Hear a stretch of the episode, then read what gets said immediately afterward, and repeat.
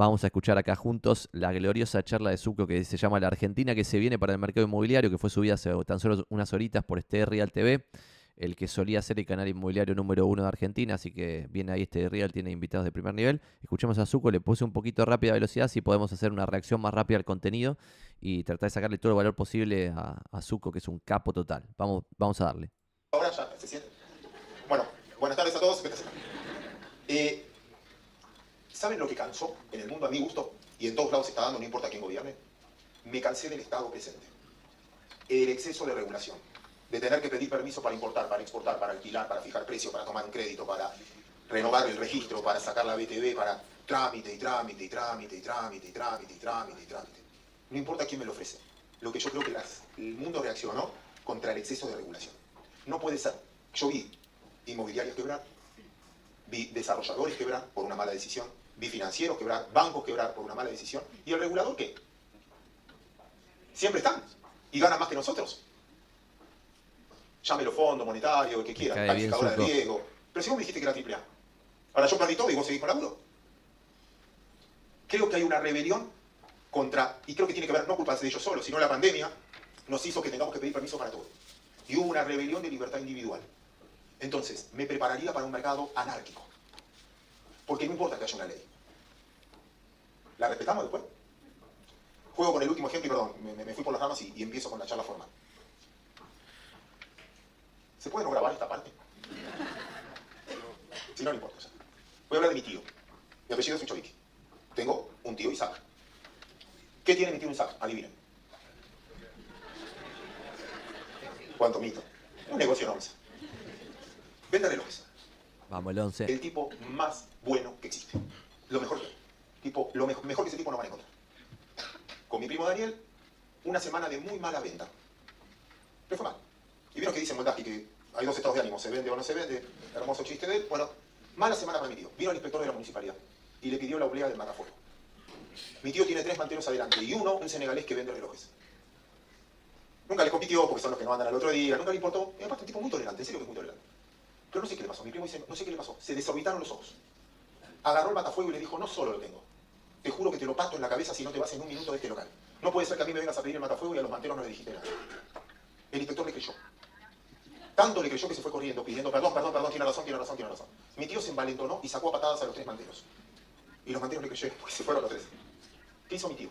Puso a mi primo Daniel en la puerta con una manta y le empezó a dar los relojes que no vendía hace mucho tiempo que tenía en stock. Subió los precios del local y empezó a vender ahí, vendía, vendía, vendía y le empezó a ir bien.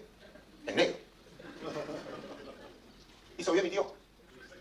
Un genio. Un delincuente. Pero se dan cuenta como todos nosotros aceptamos la informalidad como resguardo de valor. ¿Importa la ley? No, porque nosotros ya no creemos en la ley porque no es Es buenísimo cómo da las charlas, Sucho, es un capo total. justa. No todos tenemos los mismos derechos y obligaciones en la ley. Y en el mundo empezó a haber esa anarquía. Es decir, llámenlo lo que quieran. La bolsa- eh, Estados Unidos tiene 100.000 compañías de más de mil millones de dólares. Solo cotizan en bolsa 3.000, a lo que me dedico. ¿Por qué? Y porque por den- en el sistema te piden un montón de cosas. Fuera del sistema no te piden nada. Ese es para mí el punto social más importante. Los que estamos sobre regulados y los que están desregulados completamente. En eso empieza a haber arbitraje y los precios surgen de esos arbitrajes. Insisto con esto, la informalidad pasó a ser, yo no me jacto de nada, porque a mí voy a comer a la noche y el mozo me dice, te jode que no te dediques, no, te entiendo, hermano. No es que me doy de moral. En ese punto, para mí es la batalla más fuerte que hay que dar. Les decía que el mundo mejoró mucho y que es menos incierto. El primer punto tiene que ver con el mundo de ustedes. ¿Por qué el mundo de ustedes, para mí, vuelve a ser refugio de valor? Ya parezco un político que quiero decir lo que ustedes quieren escuchar y eso. Me lo enseñé hace hoy. Eh, ¿Cuál es el punto? Si el bono del tesoro me rinde 5% anual y ustedes me ofrecen comprar una propiedad para alquilar, ¿y cuánto te va a rendir? 7% anual, olvídate. No corro riesgo, no pongo más impuestos, no me tengo que pelear si hay ley de alquileres, si no hay ley de alquileres o lo que fuera, prefiero tener un bono del tesoro americano. En Estados Unidos la tasa llegó, eh, la inflación llegó a ser del 8% anual, que ninguno de la generación de ustedes lo había vivido antes. Yo era muy chico cuando hubo esta inflación en Estados Unidos. No hay, del 70% de la población americana nunca había vivido con una inflación superior al 4%, no sabían qué hacer. 8% anual para ellos era una eternidad. Y un día la Reserva Federal dijo, basta. ¿Y cómo se combate, según los libros de economía, una inflación alta? Que la gente no se estoquee. ¿Qué toca hacer? Subir la tasa de interés. ¿Para qué? Para que la gente quiera tener bonos y no cosas. Perdón, voy a agregar un pequeño comentario. A mí me huele el bocho que, por ejemplo, este ETF, que voy a mover mi carita por el costado, este ETF que tiene bonos del tesoro a más de 20 años, como ven acá en pantalla, bajó, teóricamente siendo una inversión libre de riesgo, 45%, 45% digo bien, en los últimos tres años. O sea, una persona que alguien le dijo, che, no, compraba uno del tesoro. Dijo, ¿y cómo puedo comprarlo yo siendo argentino? Y yo, no sé, hay un ETF este de, 20 plus years, no sé qué, bla, bla. Bueno, esta es la inversión en teoría que es un safe haven, las pelotas. Eh, justamente por esto que está contando el fenómeno Sucho en la charla de inflación desaforada, porque imprimieron billetes de forma desaforada. Y dado eso, después subieron la tasa de la forma más acelerada que se había visto en los últimos 100 años, y esa suba de tasa hizo que obviamente los bonos bajen de precio, porque si no habría un arbitraje, como bien dijo también en la, en la intro de la charla, y esto hoy yo ya lo veo con ojos muy interesantes. No solo por la renta de comprar estos bonos, sino porque si en algún momento en los próximos 10 años, 15 años, vuelve a bajar la tasa de interés, vuelve a subir el precio del bono, entonces te fueron pagando una tasita en el interín y después cuando se suceda eso va a volver a subir el precio del bono. Y el riesgo de que siga bajando y se siga dilapidando esto es si sigue subiendo y subiendo la tasa, que tampoco la veo tanto, entonces a mí me sorprende que en estos momentos cuando el bono pagaba cero, tipo era un delirio poner plata acá, un montón de gente pensaba que esto era totalmente seguro y ahora cuando está acá, un montón de gente cree que esto es inseguro, cuando acá es más seguro que acá. Eh, que esto es medio contraintuitivo, pero se puede interpretar bien, me parece, ¿no? Eh, vamos a escuchar a ver qué, otras cosas nos dice Sucho, que está buenísima esta charla. Si la tasa de interés es negativa, si la inflación está por encima de la tasa de interés que me paga un banco, ¿qué prefiero tener? Activos, me toqueo, dame cosas, me saco los pesos encima. Ahora, si el banco me paga más de lo que es la inflación, bueno, ahorro, porque me alcanza para comprar más, cosas después. Lo principal fue la credibilidad que tuvo la Reserva Federal para enfrentar esto. Tanto fue así que vos le preguntabas a un americano, ¿estás preocupado por la inflación? Sí, terrible, nunca viví esto. Pero ¿sabes qué? Tranquilo, la Reserva Federal se está ocupando. Le creyeron. Y cuatro meses después, la inflación está en el 3%. ¿Por qué? Porque le creyeron. No hizo falta más que decir, voy a subir la tasa de interés. Y tanto es así que la tasa de interés empezó a bajar abruptamente. ¿Por qué? Porque le creen. Imagínense el mismo escenario en Argentina. ¿Estás preocupado por la inflación en Argentina? Sí, terrible. Pero quédate tranquilo, el Banco Central se está ocupando. ¿Qué haces? Son buenas charlas. Lo peor que te puedo decir es que se está ocupando. Mejor que decir, no, no, no, no, está haciendo nada. La credibilidad es el primer punto. O nosotros no vendemos eso. ¿Vendemos propiedades o vendemos la credibilidad del cliente que te cree que lo que le estás diciendo que está comprando está bien, está limpio, está sano? Bueno, en el sistema es lo mismo. Y nosotros perdimos la credibilidad del instrumento. Hoy en la Argentina de hoy no hay crédito, lo hablábamos recién. ¿Alguien cree en una hipoteca? Si yo tengo una hipoteca y que dice que si el, propietario no me puede pagar, lo puedo ejecutar, ¿es confiable? Quemamos el instrumento. La hipoteca era una institución. El crédito era una institución. Y lo rompimos porque si no cumplís el cheque no pasa nada. Si no pagas el alquiler no pasa nada. No solo se desinstitucionalizó el país al término político. Un cheque es una institución, la plata es una institución y todos perdimos esa credibilidad. Pero el mundo es mucho más cierto. Ya sabemos que las tasas empiezan a bajar. Entonces yo ya no tengo inversión, porque la tasa está por debajo de la inflación. Y otra vez empiezo a buscar alternativas. De hecho, cuando subió la tasa, el título de todos los diarios fue, se cayó Bitcoin, se cayó todas las criptomonedas, se cayó la bolsa, se cayeron los bonos, se cayeron las materias primas, porque todos queríamos tener plata y no queríamos tener stocks de lo que fuera, materia prima. ¿Cuál es el título ahora? ¿Cómo recuperó el S&P? ¿Cómo recuperaron las cripto? ¿Cómo recuperaron? ¿Por qué? Porque ya no hay miedo, menos incierto. ¿Qué más sabemos? Esta transparencia es la que tienen que trabajar todos ustedes. Llevarla. Que es la pérdida del poder adquisitivo del dólar todo el tiempo. Vos crees que ahorras teniendo dólares, estás equivocado. Este es el poder de compra de un dólar a través del tiempo. Me compraba 26 chocolates, 15, bueno, todo eso que viene No vemos la live, pero el concepto buenísimo. Con dólares cuando yo era chico. Entonces, nosotros tomamos el dólar como ahorro, pero el dólar no es ahorro, se deprecia todo el tiempo. Meto comentario, lo que siempre decimos acá es inversiones, propiedades, acciones o bonos. Después tenés algunas cositas que son resguardo de valor, que son activos que no generan renta, que no se pueden tasar, pero que en general funcionan como resguardo de valor, como el oro. Y después tenés timbas de esperanza matemática negativa, que muchos boludos piensan que son inversiones, pero en realidad son activos totalmente especulativos, donde en el corto plazo puedes ganar, pero si jugás ese juego muchas veces vas a perder. Y por otro lado, está lo que habla acá Claudio en la charla, que son los activos que se deprecian. Casi todas las monedas del mundo, excepto, no sé, la de Suiza y dos países locos más, se deprecian con el correr del tiempo y cada vez compran menos cosas. Y eso pasa con otros activos que también se consideran, entre comillas, inversión, como el otro día Massa dijo en una charla, no compren dólares, compren autitos.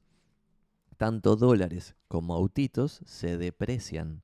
El nivel de educación financiera en Argentina es menos 14, pero también porque han pasado históricamente estas cosas que, relata Sucho en la charla, de los delirios místicos de romper instituciones que por 100 años se fueron construyendo, y si después te pasas por el culo el respeto de la ley, después ya es muy difícil reconstruir esa institución totalmente rota.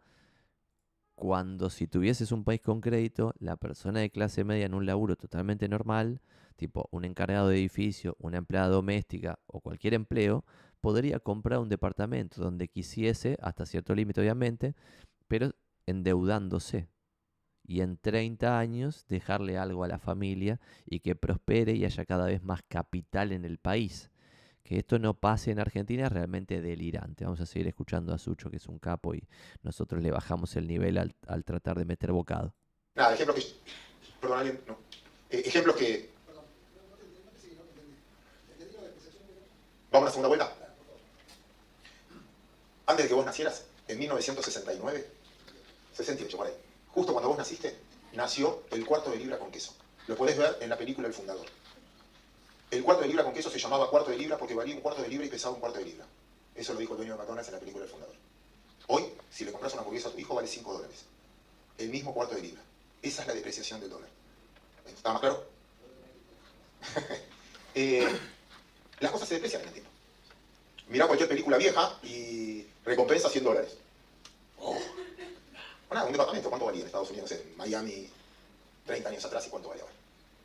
Entonces, el dólar, la moneda por sí, nosotros, o sea, yo me identifico como Ramiro trabajo en finanzas, pero soy intermediario financiero y yo tengo que convencer a la gente que un instrumento financiero es mucho mejor que tener dólares en el colchón o dólares en... Y ustedes es lo mismo. O sea, la plata trabajando debería rendir más que, eh, entiendo la Argentina, entiendo el contexto, elegir el momento de compra el timing de compra, pero esto es la desvalorización del dinero. Si yo miro el S&P hoy, el, índice más grande, ahí voy a hacer autorreferencial dos veces nada más y voy a votar la primera. Eh, nada, yo porque nadie lo escuche y de paso lo cuento. Eh, yo tengo un programa eh, con el profesor Juan Carlos de Pablo y mi socio Augusto que se llama Cuando mis hijos tengan miedo. ¿Cómo va a ser el mundo cuando mis hijos tengan miedo? Perdón, interrumpo para validar que ese.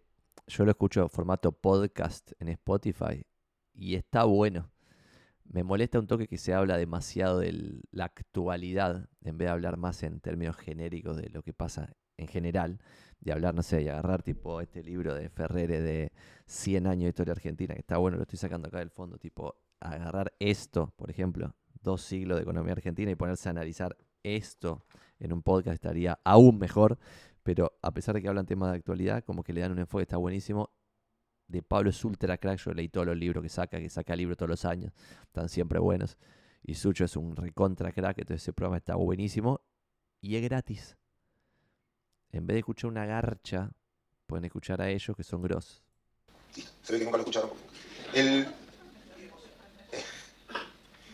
y me baso mucho en este mundo, el mundo de la bolsa, diciendo, ¿por qué sube tal acción? No sé, las que más subieron son de semiconductores. ¿Por qué? Y porque ahora todo se puso de moda el biohacking, hackearte el cuerpo. Vos te pones un chip en el cuerpo y te dices, che, para, no comas ese chocolate que tenés mucho azúcar en sangre.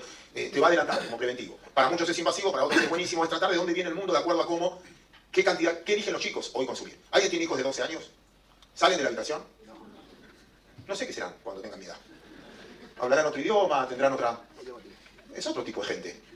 Será un avatar pero a mí no me importa lo que pienso yo, a mí me importa lo que piensan ellos, porque ellos son el consumo, no soy yo, ¿no? En, esa historia. Entonces, cuando yo desmembro este gráfico, que es el mercado en 5 minutos, que es cuánto vale, cómo está compuesto las acciones que elige la gente hoy, estamos en el lugar ganador. Porque la mayoría de las empresas en todos los rubros, obviamente el rubro tecnológico, el rubro logística, son los cuatro globos que hay ahí, financiero. en realidad las empresas más grandes son las que acercan al comprador con el vendedor. Es la intermediación. Yo, esto siempre lo uso en las empresas de seguro, que es, yo cambié de empresas de compañías de seguro muchísimas veces, juro, muchísimas veces. Nunca cambié mi productor. Él me decía, che, vamos a ir a esta compañía que es más barata, ahora vamos a ir a esta... Mi confianza es sobre el productor. Y si tengo un problema no hay nada mejor. No sé si alguien tomó alguna vez un seguro directo hasta que te atienden y lo que fuera, y si es un banco peor, y, y lo que fuera, el productor te resuelve todo. Nosotros somos eso, en el fondo. Ya les levanté el ánimo. Es porque vendemos un intangible que es imposible de mensurar, que es la confianza. Eh, punto. en ese camino. Lo más preocupante, Dos semáforos amarillos. Antes de ir a los semáforos, comentario de colores. Si ustedes tienen una red inmobiliaria, ustedes tienen una inmobiliaria o están en un momento de crecimiento personal con su equipo, lo que acaba de decir Sucho son los rubros comparables donde pueden obtener mucho talento. Los asesores de seguros, los financieros que están en sales, o sea que son vendedores de fondos, que trabajan por un asset manager y venden y están juntándose a tomar café con gente. Y si querés, vendedores de autos muy con pinzas. Pero estos tres pueden ser una fuente de reclutamiento zarpada y no la tenemos del todo en claro. Él hizo una analogía de tipo, che, mi laburo, refiriéndose a él, el del asesor de seguros y el de ustedes inmobiliarios se parecen XX cosa, coincido 100% y los invito, si están en periodo de crecimiento, a reclutar talento ahí. Porque creo que hay mucha más guita por ser ganada en el rubro inmobiliario que en cualquiera de los comparables, inclusive que siendo un vendedor en un asset manager en Argentina, ¿no? Vamos a darle a Sucho. Primero, hay algo que yo no podía explicar desde el lado económico, que era mi libro de economía, lo que yo estudié, lo que me formaron, lo que me resetearon era, sube la tasa de interés para bajar el consumo y al bajar el consumo no me toqueo y baja la inflación. Entonces siempre el proceso de suba de tasa de interés siempre vino acompañado con recesión. En toda la historia. Cada vez que reviso la historia, en cualquier libro de economía van a encontrar, empiezo el primer gráfico, lo que ven en gris es recesión. Cada vez que hubo un proceso de suba de tasas de interés, debería ser debería ser esto, cada vez que hubo un proceso de suba de tasa de interés, baja la inflación, pero provoca una recesión. Igual que la Argentina, ¿no? En ese proceso. Bueno, acá en el mundo pasó algo raro. Subió la tasa de interés, subió el consumo y subió el empleo. Dije, me enseñaron todo mal. No se aplica. ¿Qué pasó? Y ahí busca la derivada, fui a estudiar, a tratar de que me lo cuenten. Y el proceso es así. Post pandemia vino la revancha del consumidor. Todos viajan, todos consumen, consumen. Porque todos sentimos un poquito la finitud y quisimos eh, revancha. Pero todo se pagó con tarjeta de crédito. Ahora hay que pagar la tarjeta de crédito. Y es lo que ven en azul. Porque encima subió la tasa de interés. Bajó la tasa de interés pasiva que me pagan como inversor, pero subió la tasa de interés activa de la que me cobran como deudor. Entonces, esa franja que ven en azul es menos consumo en el futuro. Cuando yo abuso de la tarjeta de crédito, disfruto el presente, pero hay menos cuotas que voy a pagar en el futuro. Sobre todo con suba de tasa de interés. Primer semáforo amarillo. ¿Qué significa? No sería eufórico con el mercado americano. Subió, recuperó un montón, las empresas casi vuelven a tocar su máximo, todo bien, pero ahora hay que ganar plata. Segundo semáforo amarillo. Y lo último que digo autorreferencial entonces, porque prometí dos y gasto los dos. Cuando yo trabajaba en ese banco holandés, el banco holandés no perdía, plata en Argentina porque nunca se insertó bien en Argentina, pero yo como empleado ganaba. Pues siempre cobraba mi sueldo y cobraba a veces un bonus. Y yo me jactaba que era más inteligente que el banco porque el banco pierde plata y yo gano. Hasta que un día me independicé del banco. Por decisión del banco. Se fue. ¿Cuánto tiempo puedo aguantar perdiendo plata? Se fue. Y yo me quedé sin laburo. ¿Quién era más vivo? ¿Yo era vivo? ¿Cuánto tiempo puede ir un empleador irle mal y al empleado bien? No mucho. ¿Cuánto tiempo puede durar la macro muy mal y la micro muy bien? Y eso es lo que está pasando en el mundo. Los países están fundidos, todos. Estados Unidos no paró de emitir, España, Italia, pero la micro funciona. Porque el lema en la pandemia fue quédate en casa, yo te banco, el Estado emitía, eh, sostenía y los privados nos fuimos adaptando. Ni tan negro, ni tan blanco, lo que fuera, nos fuimos adaptando. En Argentina también. En Argentina, mínimo de cheques rechazados, ¿lo pueden creer? No hay deuda privada. Con el. Perdón, voy a, usar el latín, la única vez que voy a usar el latín en toda la charla solo para agrandarme. Con el quilombo que hay en el país. Nosotros, más o menos, ¿nos zafamos? ¿Estamos zafando? Con un quilombo enorme. Porque la macro está fundida, la micro no. Es un problema de confianza, no es un problema de plata. Ahora, mi punto y mi semáforo amarillo es, bueno, entonces en algún momento el Estado, ¿cuánto voy a vivir con un Estado quebrado? Va a decir, bueno, chau subsidios, la tarifa es otra, bueno, este impuesto en Estados Unidos se está discutiendo ahora impositivamente, las empresas van a pagar esto, bueno, voy a regular algunas industrias, bueno, las tecnológicas ahora van a tener que pagar esto que antes no pagaban. Entonces, son dos semáforos amarillos que pongo. El primer punto que quería decir, el mundo está mucho más cierto y mucho más benévolo para América Latina. Dos aspectos más. Volatilidad. Ese índice se llama VIX, índice de volatilidad. Y esto está muy cerca del mínimo. ¿Qué es volatilidad? Definición académica. Dispersión entre máximo y precio, de máximo y mínimo en una secuencia de precios formada en, tomada en forma diaria. Dispersión entre máximo y mínimo de una secuencia de precios tomada en forma diaria. En castellano, no tengo la más pálida idea de lo que valen las cosas. Tengo que ir a Mar de Plata. ¿Cuánto vale el peaje? No tengo ni idea. Me dice 300, 400, 100, 80, no tengo ni idea. Eso es volatilidad, no tengo idea del precio. El petróleo pudo valer, valió cero, y valió 150 en 6 meses de diferencia. Eso es volatilidad. un Bitcoin valió 2.000 a 60.000 y eso es volatilidad. Ahora, cuando todo vale parecido, es un escenario mucho más cierto. Al que le gusta el fútbol. Si yo soy un equipo de memoria, es que está ganando, porque no cambia, porque siempre forman los mismos. O un chico de recursos, me diría otro, no tiene otro jugador. El del country, que ya estamos todos viejos. Y el otro es, si no sé el equipo de memoria, es que cambia todo el tiempo que está perdiendo. El mundo es mucho más, menos volátil. Hoy ya el petróleo hace mucho que vale lo mismo, la cripto hace mucho que vale lo mismo, las hojas hace mucho que vale lo mismo, nos empezamos a acostumbrar a los precios. Es una buena noticia. Pero el mundo empieza a ser selectivo. Cuando perdés volatilidad, cuando, por ejemplo, mi tío siempre me dice, yo puedo ganar plata teniendo mercadería en la estantería. Porque si los precios suben todo el tiempo, no vendiendo puedo ganar plata igual. Es más, muchas veces me conviene no vender, vendo para pagar el alquiler, pero muchos de ustedes con una propiedad fue subiendo lo, que escuché parte del panel anterior. Yo puedo ganar o perder plata, no por la propiedad que compré, sino porque el, dólar le ganó a, la de, a mi crédito UVA o lo que fuera y terminé licuando la deuda, o, muchos que compraron con crédito o lo que fuera. Entonces, yo siendo ineficiente, puedo ganar plata igual. Eso es un ámbito volátil. Ahora, cuando el mercado es tranquilo y se normaliza, empieza la actitud de cada uno. Y eso se llama selectividad. Juan Carlos de Pablo, cuando empieza una charla, va a Junín a dar una charla y dice, ¿cuánto? Primero que hace, ¿cuántas, ¿cuántas pizzerías hay acá en Junín? ¿10, 20, 30, 40, 50? ¿A todas le va igual? ¿Cuántas inmobiliarias hay en Argentina? ¿A todas le va igual? Llamalo dentro de las franquicias o lo que fuera. ¿A todas le va igual? Eso ya es actitud personal. Bueno, ahora viene eso. En el mundo y en Argentina. Un mundo más microeconómico. Ya la macro deja de ser excusa. Y por último, del mundo, una... Sí, sí, sí. sí.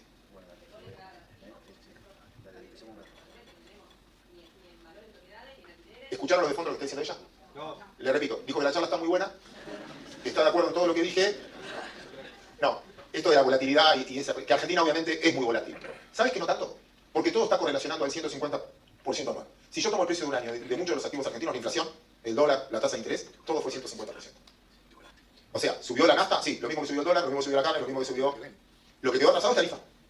En este escenario.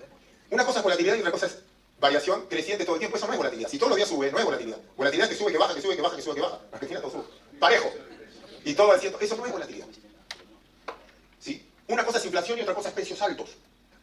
Precio alto es subió el petróleo golpe, listo, ya está. Inflación es la suba sostenida de precios en el tiempo. Que todo ajusta, ajusta, ajusta. Entonces, vuelvo a esto. Y el último, que es muy importante para el de ustedes.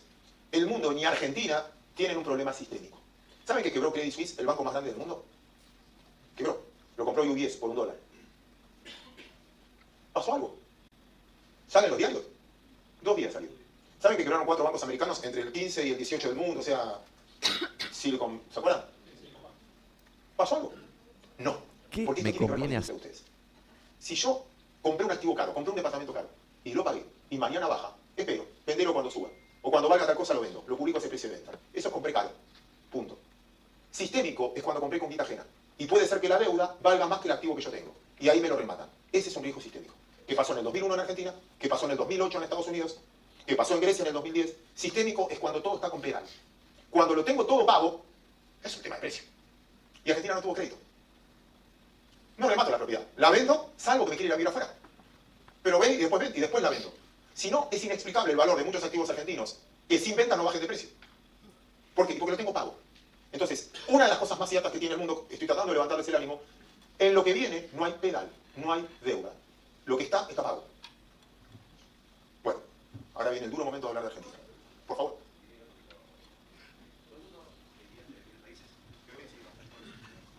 Todo el mundo que invierte en bienes raíces con respecto a los alquileres tiene una expectativa esperada de un porcentual sobre, por ejemplo, el 7% sobre la propiedad pagada, ¿ok? Eso te lo da países del primer mundo, te dan el 6, el 7, el 8. En Argentina se está dando que no te llega ni al 2,5% una propiedad, dado que Argentina es una moneda de refugio, el bien es una moneda de refugio. Entonces, por un lado es, ¿cómo vos te imaginás que eso va a hacer que el inversor pueda volver a recuperar la posibilidad de invertir en bienes para que la renta le dé, dado que los precios de los salarios están en el mínimo más paupérrimo de la historia argentina. ¿Cómo, cómo, cómo se correlaciona esto? No, no, está, muy bien. Eh, ensayo una explicación. Todo esto lo habrán estudiado, lo habrán visto y se lo voy a recordar nada más. Valor actual neto y tasa interna de retorno. Si yo voy a hacer una inversión, comprar un departamento, construir, hacer un desarrollo inmobiliario, comprar una acción, comprar un bono, ¿cuánta plata tengo que poner y qué flujo futuro voy a cobrar? descontado una tasa de interés. Descontado una tasa de interés. Si el denominador, la tasa de interés, TIR, es muy chiquita, me sube el valor presente de los activos. Y si la tasa es muy grande, el denominador es muy grande, me destruye el valor presente de los activos. Entonces, vamos a las alternativas de inversión que tengo. Yo voy a Estados Unidos, ponerle, compro un departamento o lo que fuera, y más o menos, pagando todos los impuestos en todos lados, te da entre un 5 y un 7% anual. Si, salvo que eso es lo que dice la planilla de Excel. Te lo digo como inversor. Te lo da, pero hay que cambiar el, el calefón y después el termotanque.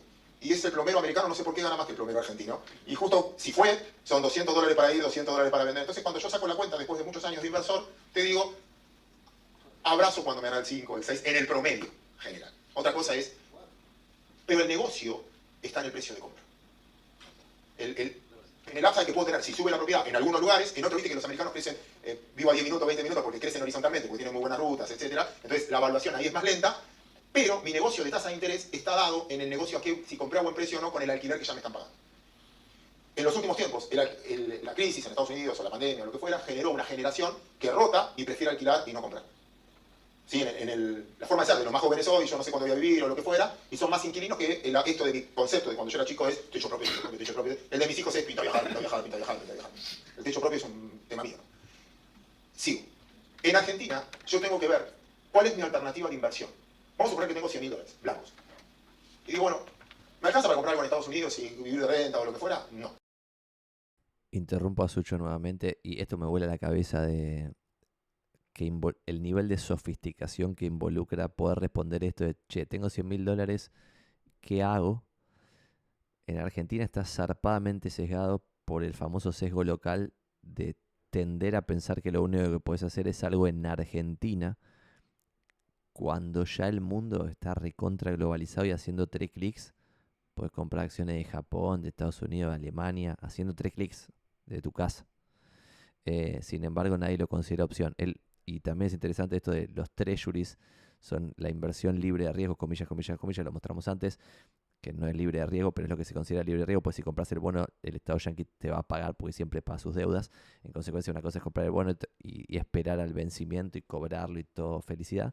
Y otra es fumarse esa baja de precio cuando sube la tasa, pero más allá de eso, es como esa comparación contra los treasuries de, che, un bono del tesoro paga 5% anual, si una propiedad en Argentina paga 3% anual, no debiera ser demandada en un mundo coherente. Debiera o bajar el precio para que la renta sea más alta o subir la renta. Dado el mercado de alquiler ya está totalmente roto y con el nivel de rotura que maneja es solo 4% anual la renta y un bono de tesoro está en 5% anual ahora, es muy loco, pero o la gente está decidiendo comprar por potencial revalorización del bien, que es la razón por la cual yo compro, por ejemplo, o por falta de sofisticación y pensar que no hay otras opciones, lo cual también es muy volador de cabeza. No que hablar de un número. O para que me atienda eh, tu colega, para que me atienda en Estados Unidos, ¿y cuánto querés invertir? Para que para el tipo me, atienda el teléfono, es, quizás vos por una operación de 100 mil dólares, lo vas a ver al cliente. Eso es, bueno, venía a verme, o sea, ya de pasaje gasto el año de renta. Segundo, ¿qué alternativa tengo? Si la dejo en un banco, los 100 mil dólares, ¿cuánto me paga el banco en dólares por un plazo fijo en dólares? 0,25 anual. O no me paga. Hoy un banco en Argentina. Ahora, ¿dejás 100 mil dólares blancos en un banco? Hay 15 mil millones de dólares de argentinos en, en bancos, de los cuales a tasa de interés debe haber mil. Y el 90% de esa plata son personas jurídicas que, no sé, una Coca-Cola no se puede, ¿quién se la lleva? ¿El gerente de la plata? O sea, la empresa que tiene plata en un banco, no es que se la puede llevar, yo me puedo llevar la mía. Pero si trabajo para una compañía, ¿quién se la lleva? Me la voy a llevar, lo voy a esconder en el garage y después decirle a mi jefe, no, tuve una entradera, perdón. Las, las instituciones no sacan la plata. Entonces, esa plata no rinde nada. ¿Cuál es mi alternativa de inversión? Entonces, ya pasa un valor de confianza. ¿En qué confías más? ¿En un activo o tener los 100 mil dólares en el banco o en tu casa? Por eso en Argentina puede rendir un 2% anual, porque es tenerla ahí por lo menos cobro algo, porque tenerla en una caja de seguridad, tenerla en mi casa o tenerla en un banco, no solo no me pagan, sino que me cobran. Entonces, no puedo comparar renta global con, ahora, tener 10 millones de dólares, eh, es otra cosa. Entonces, las clases medias toman la propiedad, un departamento de 100, 150 lucas, no solo por un negocio, sino por un refugio de valor. Y por un tema cultural en, en ese proceso. Y después empezamos a discutir la evaluación, porque vos vas a decir, mira, estás comprando una propiedad, como decía José anterior, no sé si te escuché bien, que un departamento que valía 100 mil dólares hoy puede estar en 80. Vos decís, mira, en un buen momento esto valía 100 mil, en este barrio no construyen más, ya no hay más metro cuadrado, ya no, eh, nada. Y hay otro dato, y para mí yo lo uso bolseo, de acá saben más ustedes que yo, no, no, no, los voy a provocar nada más. En la bolsa, a vos te conviene comprar una acción cuando hacer esa empresa vale mucho más cara de lo que vale por bolsa. Entonces yo tengo que hacer IPF de cero, la tengo que crear. ¿Cuánto me cuesta hacer IPF? ¿Y cuánto vale por bolsa? Nada, mirá. Sé, Banco Macro compró Itaú, 50 palos. Si yo tengo que hacer Itaú de cero. Bueno, entonces yo tengo que, ¿cuánto vale construir de cero hoy? Cuando el metro construcción vale mucho más barato que el usado, bueno, de eso empiezo a hablar con desarrolladores. ¿Qué hay, qué hay, qué hay? Hay un momento en que digo, pará, si hacerlo vale esto y tengo esto usado, empiezan a activar otra industria. ¿Está mal lo que estoy diciendo? Hay momentos en que me conviene desarrollar y hay momentos que me conviene. Pero como bien me marcaba él, no, en Argentina no solo es un negocio de renta, de, de- de cuánto cobro de alquiler, sino del upside que pueda tener una propiedad que yo estoy comprando, por un barrio. Imagínense que compré una zona que después pusieron subte, o en Urquiza, o en, en zonas que después se desarrollaron un montón. Pero bueno, no me voy a meter en, en tierra de ustedes. Vamos a hablar un poco de Argentina. Ustedes son muy jóvenes, pero no sé si alguien llegó a jugar a la perinola. Todos ponen. Nos toca. De largo plazo, de largo plazo. En menos de dos años, yo creo ni siquiera a largo plazo, creo que Argentina es un regalo. En serio. Estoy influenciado, vivo en Argentina, mis hijos viven en Argentina y puedo estar confundiendo lo que quiero que pase. Nómbrenme sin repetir y sin soplar países que no tengan problemas limítrofes, problemas culturales, problemas religiosos, problemas étnicos. Como escuché el otro día Andrés Malamud, tengan el privilegio de estar lejos. Hoy se paga estar lejos. En Europa es a cuántos kilómetros estás de Kiev. Nómbrenme países. A este precio. ¿Saben cuánto vale el metro cuadrado en Israel? ¿Saben cuánto vale el metro cuadrado en, no sé, yo digo los, países que cualquier ciudad... A ver, primero, vamos a compararnos con los países donde nos iríamos a vivir. Yo no conozco ningún político de izquierda que ahorre en rublos, ni en moneda iraní, ni ningún progresista del gobierno que ahorre en pesos cubanos, ni en pesos venezolanos, ni en bolívares, ni nada de eso. Yo tuve un jefe que siempre me dijo ahorrar la moneda de los países que a vivir. Punto. ¿No? Entonces, comprar propiedades o invertir en activos en lugares donde de última te irías a vivir. En donde nos iríamos a vivir el metro cuadrado vale 10 veces lo que vale la Argentina. Y no estoy jodiendo, 10 veces. El metro cuadrado de una propiedad. Hacerla no sé, pero si voy a comprar un departamento en España, en Italia, lo que fuera, tenés que hablar de 10.000, 15.000, 20.000. Dato de color de quizá muchas personas dicen, che, no, pero no puedes comparar España, Madrid con Buenos Aires, no sé qué, la mar en coche. Para mí la, la comparación espectacular es esa anécdota que cuenta Costantini, que cuenta que en el 2008, cuando compró tierra en Miami, le salió más barata la tierra en Miami que el equivalente de tierra en Buenos Aires, más barato, directamente más barato, y que ahora en el 2023 le sale 10 veces más caro construir en Miami que en Buenos Aires. 10 veces más. O sea, de era menos que uno, o sea, ni siquiera era uno a uno, salía más barato en Miami que en Buenos Aires, porque obviamente Estados Unidos estaba en la, plena crisis subprime, nadie quería esa tierra excepto los valientes, que después se forran por esas grandes decisiones en momentos difíciles, pero ahora 10 veces más. O sea, y para mí es como, che, cuando vuelva a pasar esto en 10, 15, 20 años, que esté más barato la Florida que Argentina, Ahí habría que preguntarse, che, esto ya pasó varias veces. En La Plata Dulce había pasado lo mismo. Entonces, pasa varias veces, repite siempre la misma historia. Y es como cuando pasa eso, no tenemos que detener la pelota y decir, che, no estará caro Buenos Aires, que está más caro que la Florida. Y después cuando pasa lo contrario, 10 a 1, che, no estaremos baratos, 10 a 1 y yo porque soy muy contrarian, así que tienen que tener eso en cuenta, pero veo los bonos del tesoro haciéndose mierda, cuarenta y pico por ciento un ETF de bonos largos, y digo, ¿esto no estará barato? Veo las propiedades en Buenos Aires, ¿no estarán baratas? Veo los REITs, los Real Estate Investment Trusts de oficinas en ciudades copadas, yankees, que encima puedes comprar 20 REITs diferentes, y me pregunto, ¿no estarán baratos los REITs de oficinas? y así con dos o tres cosas más.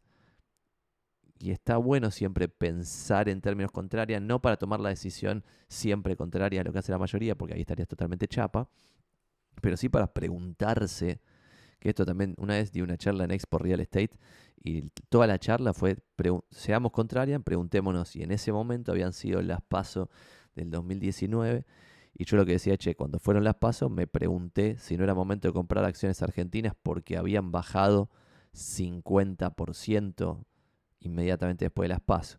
Y mi respuesta fue no. Eso es lo que dije en la charla. Y en ese momento estaba pasando eso. Todos se cagaron de risa, como tipo, este boludo, como que parecía un chiste político. Pero en realidad era un análisis serio de tipo, che, bajaron 50%, pero pueden bajar 50% más, que lo que pasó después.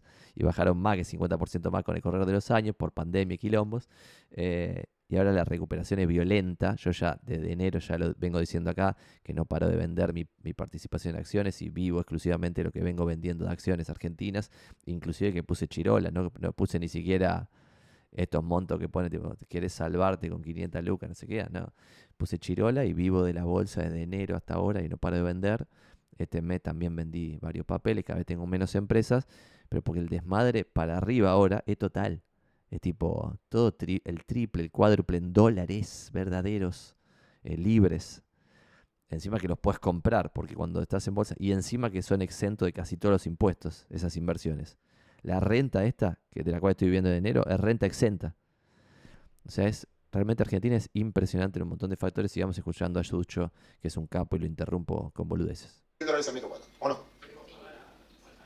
Tal cual, a pagar a 30 años. Pero lo tenés que pagar y no te lo van a licuar.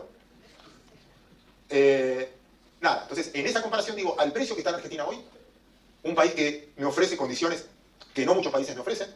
Imagínense si se ordena la Argentina encima, porque puedo tener la esperanza de que se ordene.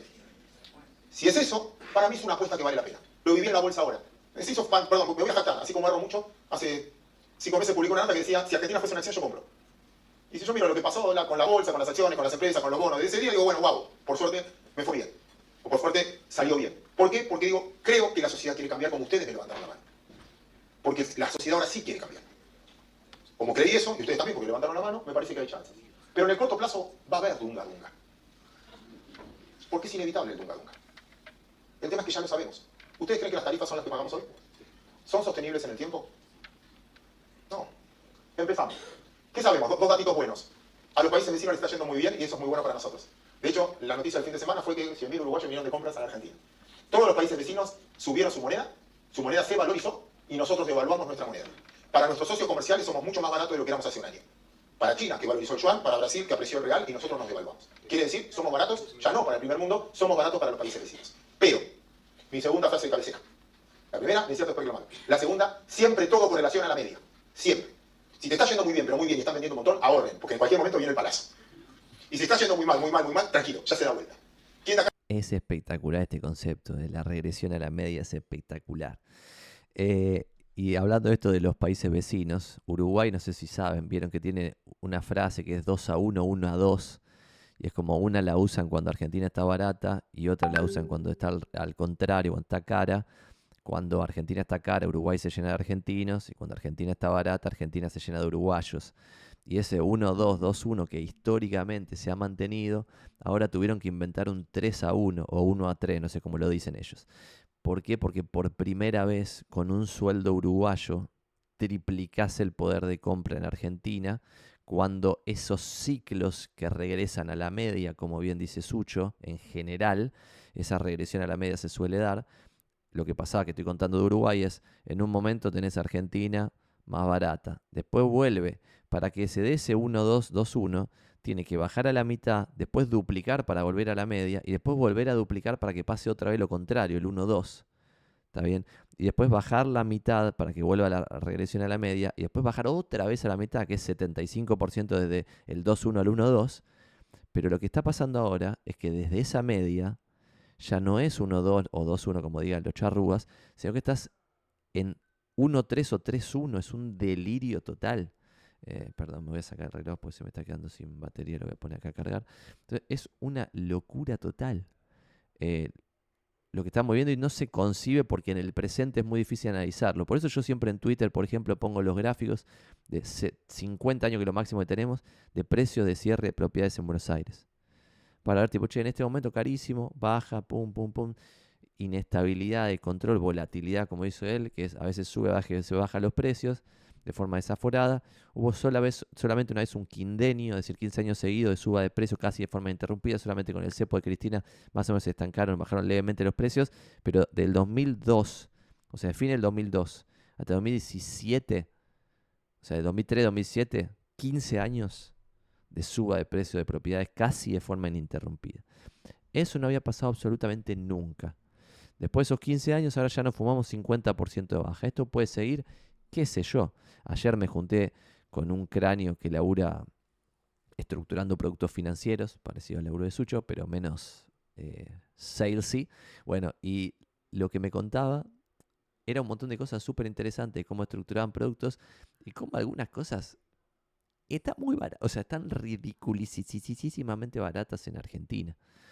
Eh, en términos históricos. Entonces acá es, che, si no vamos al comunismo puro y duro y que lo que dice Sucho es, che, pareciera ser que el pueblo argentino quiere cambiar porque sea quien sea que gane ahora va a ser la oposición y lo que está pasando ahora, al menos lo que se dio en Las Paso, fue la peor elección del peronismo de toda la historia registrada, desde que existe el peronismo, de 46 a la fecha nunca el peronismo sacó menos votos que ahora, entonces pareciera ser que se viene un cambio y si se viene un cambio, cualquiera sea el signo político que haga ese cambio, te alejaría del comunismo, que el comunismo es la única excepción que te puede romper absolutamente todo. Entonces, si la media está acá y votas 66% abajo de la media, como que pareciera ser que solo se puede mejorar desde acá. Pero guarda, porque yo, ¿se acuerdan que a principio de año estaba súper optimista? Y con las últimas devaluaciones se licuó un poco más el salario. Yo dije, esto es realmente increíble. El día que hubo la mega devaluación a 700 y pico, el día posterior a las pasos, yo ahí estaba muy bajón porque decía, esto es realmente una locura absoluta lo que está pasando. Perdón, cierro WhatsApp pues si no se escuchan los soniditos. Una locura absoluta lo que está pasando. Porque no la podía creer. Porque cuando vos ves los salarios, por ejemplo, empleado de comercio ahora, está menos de 400 dólares, ponele por mes, y salario de Nigeria de 200 dólares. Salario de países medio pelo de África, medio pelo en riqueza, ¿no? No tengo ni idea lo que es Cota de Marfil o, no sé, la República Centroafricana. Pero en salario medio pelo, tipo, como que no, no veo a la Argentina con salario de Gabón. Eh, me pareciera ser que como que no da. Porque cuando vos salís a la calle, ves pobreza, pero también ves Avenida Libertador, también ves Alvear, también ves barrios enteros como Recoleta, Palermo, Belgrano, con un buen nivel de riqueza en Buenos Aires y su equivalente en todas las ciudades del interior. Entonces hay mucha, mucha plata, hay mucho, mucho laburo, hay mucha, mucha riqueza. Sería raro que vayásemos a sueldo del África subsahariana, que para llegar ahí faltaría 50% de baja. Lo más probable es que regresemos a la media. Y este 2-1-1-2 de Uruguay, que ahora está en 3-1 o 1-3, no sé cómo le dicen, da una señal del delirio del precio de los activos argentinos, ¿no? absoluto. Acá ya habido alguien una crisis. Dos, tres, cuatro, y estamos acá, muchachos. Y en el 2001 estamos enfrente de la... 2002 estamos enfrente de Olivos con carteles diciendo no sé qué, y estamos acá. Y en el 2008 que se pudría, y estamos acá. Entonces, el proceso es todo con relación a una media. Cuando para el argentino el mundo es muy barato, cuando ustedes, este ejemplo lo daba siempre Tomás Bulat, enorme respeto hacia él. Él decía, ¿cómo te das cuenta de los ciclos argentinos? Fácil. Los argentinos veranean cinco años en Miami o Punta del Este, dos en Mar de Ajó. Cinco años en Miami, dos en Mar de Ajó. Al quinto año que estás en Miami, empieza a comprar dólares. No es normal que para mí Miami sea barato. Ahora, el tercer año de Mar de Ajó, especificate. Cuando para un uruguayo, brasilero, chileno, paraguayo, argentina es DM2, mmm, estamos exagerando con el tipo de cambio. Porque todo siempre correlaciona la media. Las cosas terminan valiendo lo que tienen que valer. Y ustedes en propiedades siempre lo saben. Y el último dato positivo, antes de empezar con lo negativo, es lo que nosotros vendemos, el mundo lo paga, materias primas. Sobre todo, vamos a tener a partir del año que viene superávit comercial. Así como este año no tuvimos dólares, el año que viene vamos a tener dólares en serio. ¿Por qué? Este año tuvimos, el año pasado, tres años consecutivos de la niña, sequía. Realmente la sequía fue un obstáculo que esto no le podemos echar la culpa al gobierno. Y la peor en muchos años. las mujeres de esta sala deberían plantear una cuestión de género, porque a la sequía se la llama niña y a la bonanza se la llama niño. No sé, Tampoco es tan bueno, pero son tres años que te garantizan. La sequía son tres años, ¿no? Porque primero que se quedan las napas. Pero bueno, más o menos va a haber 30.000 palos más. Y además se terminó el gasoducto. Con lo cual, Argentina deja de importar 3.000 millones de dólares de energía directa. Fueron 8.000 el año pasado por la suba del valor del BTU. Quiere decir que Argentina va a tener una balanza comercial, gane quien gane, a favor de 40.000 palos. No va a haber un problema de dólares. Segundo, máximo histórico de dólares de argentinos en el exterior en la última declaración jurada de la FIP. Blanco. ¿Saben cuánto declaramos los argentinos blancos en el exterior entre plata y propiedades y acciones? 368 mil millones de dólares blancos. 10 veces las reservas del Banco Central. 10 veces lo que valen todas las empresas argentinas juntas. No hay un problema de plata, hay un problema de no en Argentina. Miren, si viene el 10% de esa guita, no hay nada. No alcanza. Y en negro, según la Reserva Federal, en Argentina tenemos 50.000 palos, que son los billetes físicos que la Reserva Federal mandó acá. Eso está escrito, está en la Reserva Federal. ¿Cuánta? La guita negra no está en bancos. por eso cuando hablan de un nuevo blanqueo, la guita negra está en efectivo. La bancarizaje es blanca. Entonces, dentro de la guita negra, más o menos hay 50.000 palos de billetes en Argentina. En un colchón, en la, Bueno, no es un problema de plata, es un problema de credibilidad y de confianza sobre lo que viene. Y el último dato positivo, esto ya se los dije, este es el este dato lo llevamos nosotros en la bolsa, mínimo de deuda privada, sí la deuda que tiene el Estado con las importadoras, pero mínimo de deuda, casi no hay deuda con respecto al PIB. Vamos a lo malo. Argentina sigue teniendo un déficit fiscal, no importa, gráficos es más que nada para, guiarme yo. Argentina va a tener un déficit fiscal de 2 puntos del PIB, 2 puntos y medio del PIB. Inevitable. Gastamos más de lo que nos ingresa, 2 puntos y medio del PIB. Está, es dato. No protestemos, es lo que hay. Lo licuaron. Viene bajando. No por esfuerzo del gobierno. Por... ¿Alguien jubilado en la sala? ¿Necesitas un abrazo? En nombre de todos nosotros, muchas gracias porque los estamos licuando. No sé si se dieron cuenta o no. ¿Alguien es empleado público? También los estamos licuando, démosles un abrazo, tanto que lo puteamos. Su salario está siendo completamente licuado en términos de... Por eso está bajando el gasto público, el esfuerzo es de la gente, no obviamente del gobierno. Pero el déficit fiscal hoy es dos puntos y medio del PBI. ¿Cómo se creen que lo van a financiar? ¿Van a emitir bonos? ¿Hay otra manera? Te llaman, che, ¿vos qué harías? No, yo te reduciría el gasto. No puedo. ¿Cómo no puedo reducir el gasto? Reducir gasto. No puedo. Menos en un año electoral. El 75% del gasto argentino social. Me queman todo. No puedo. ¿Qué lo tengo que hacer? Licuar, que es de a poco, que es muy malo, pero es lo que pueden hacer. Y subir impuestos, ¿por qué no subís impuestos? Y no puedo. Esta es la carga impositiva en Argentina. El 83% de los impuestos salen en los primeros seis impuestos y ya cada sube de impuestos me paga menos gente. Más tíos míos con mandas en la, en la calle. Entonces, ¿qué sé? Van a emitir más dinero, porque no les queda otra, y tenemos menos PBI, y el PBI cayó este mes 4%. Se está produciendo menos, porque no hay importación, por lo que fuera. ¿Qué va a pasar entonces? Si yo tengo más pesos y menos producto, ¿va a bajar la inflación? ¿Alguien tiene alguna duda que la inflación de agosto es de dos dígitos? Ya fue agosto, ¿eh? estamos 29. Va a ser de 12, 11, no importa, pero ya fue. Y la de septiembre, 12. ¿Tiene probabilidad de bajarla? No. Si van a tener que emitir más y voy a tener más nivel recesión. de predicción, porque ahora que ya pasó en unos días fue el 12. No tiene manera.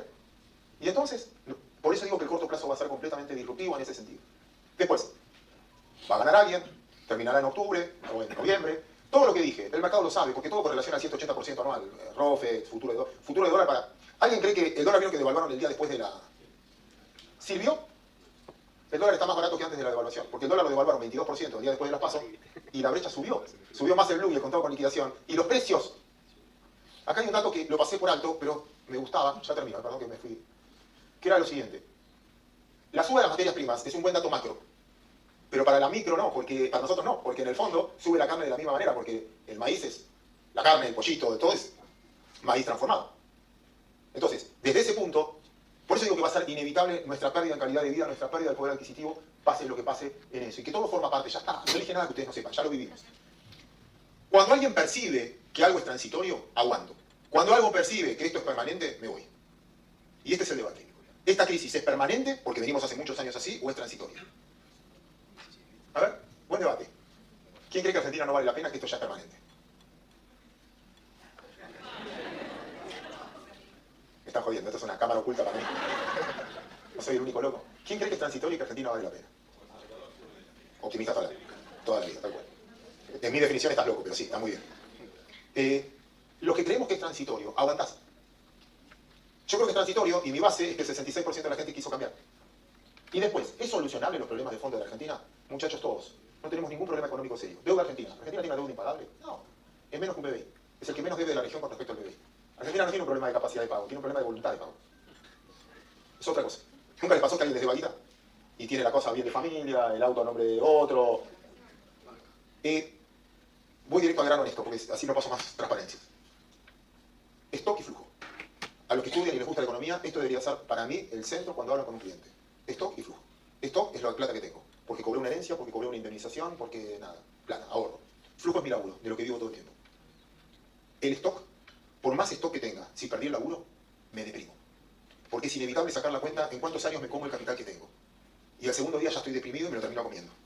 Con mis hijos acelerando el proceso para que les deje algo. O sea, estás deprimido, te abren la ventana, no hay salida, solo... Segundo, cosa que me pasa.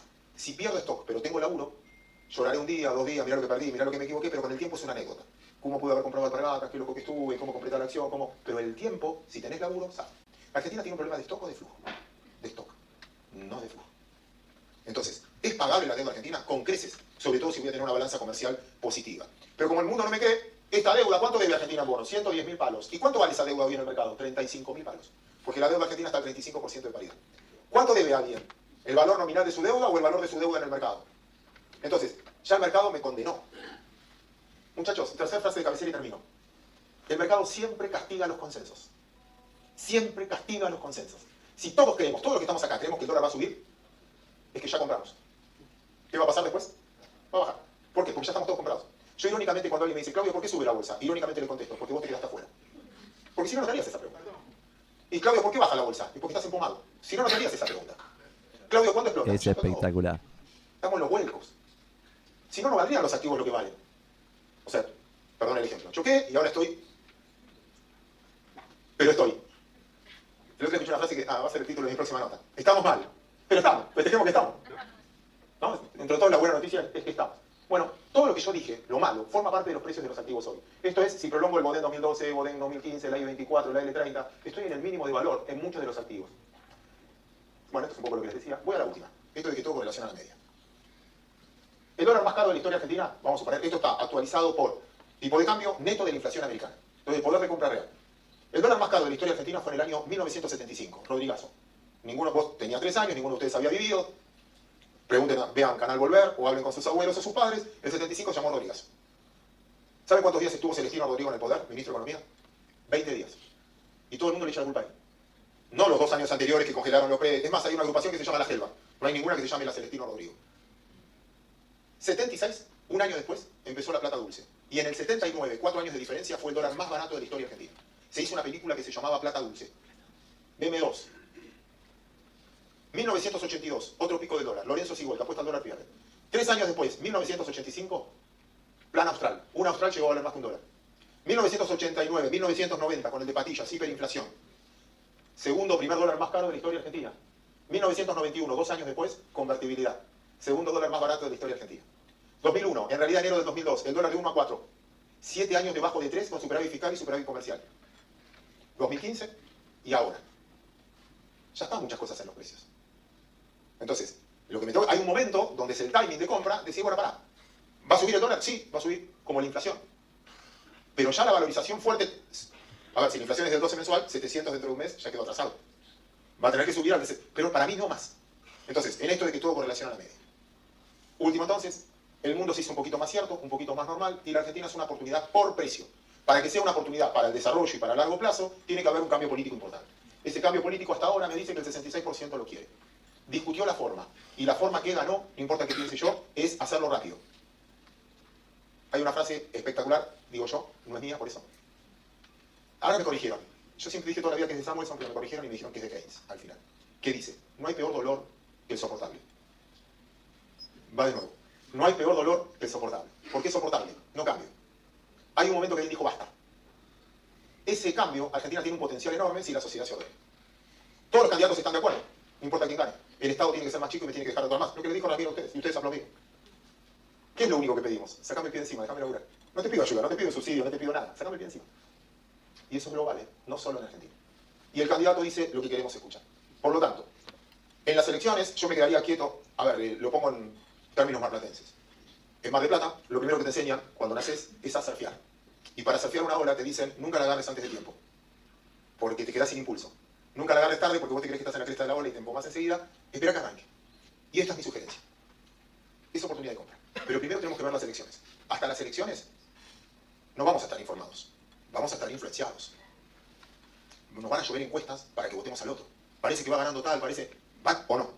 Van a jugar con nosotros en términos de formar nuestra voluntad. El oficialismo, ¿qué tiene que decir? Está todo bien y está todo, es todo culpa, no sé si lo dijo, yo no estuve en la charla justo cuando habló, está todo bien, todo perfecto y los males que tenemos es por ellos. Los mercados, tuvimos que evaluar por lo que decían ellos.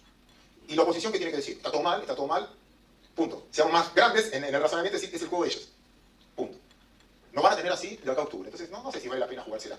Después, lo que les dije, yo ya me equivoqué y dije, muchos de nosotros vamos a decir, bueno, vamos a ver si puedes implementar lo que decís.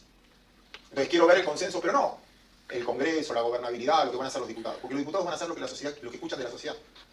Si la sociedad quiere cambiar en serio, que en el 2015 no quiso cambiar en serio. Si la sociedad quiere cambiar en serio, me parece que Argentina, con propiedad privada, es un regalo. Si ganan los mismos sin propiedad privada, Argentina es cara. Lo mismo significa el hecho de no respetar la actividad privada. Donde el Estado diga quién puede ganar o quién no, yo no invierto. Calidad de vida, lo que decían ustedes. ¿En dónde prefieren vivir? Y en el medio, y ahora sí por último en serio, no es solo un cambio político. No es solo un cambio político. Muchas empresas, perdón, empresas no, muchos empresarios también solo saben ganar dinero cuando son prebendarios del Estado y necesitan al Estado. Con lo cual, cuando a mí me dicen el empresariado, piensa el empresario, ¿quién? ¿Quién? ¿De quién depende? ¿De qué contrato? ¿Estamos seguros que queremos competir? Ese cambio es mucho más profundo. ¿En qué tipo de sociedad quiero vivir? Y eso lo estamos por decidir. Si decidimos vivir todos juntos en una sociedad donde el fin no justifique los medios, Argentina se cara. Si queremos vivir en una sociedad donde el fin justifique los medios y puedas hacer cualquier cosa, para mí Argentina es cara. En esos términos. Pero ahí mi, protesta no es si compro o no una propiedad, sino dónde voy a vivir. ¿No? ¿Dónde deposito mi ser? En una es donde deposito mi dinero, en donde construyo, y por último, ¿dónde deposito mi? ¿No? Muchos de nuestros abuelos tomaron una sabia decisión, si no nosotros no existiríamos, sobre todo, yo soy de colectividad judía, menos mal que mis abuelos vinieron, si no yo no estaría de dónde se escaparon. En, en, ese proceso. Ahora, yo creo que ese es el debate. Y como depende de nosotros, muchas de las cosas creo que vale la pena la pelea. Porque si no tenemos que ir, ¿a dónde nos vamos a ir? ¿Dónde vale nuestra guita? Para pelearla afuera, ¿no es más barata pelearla acá? Así que muchos éxitos, gracias por escucharme y que vaya la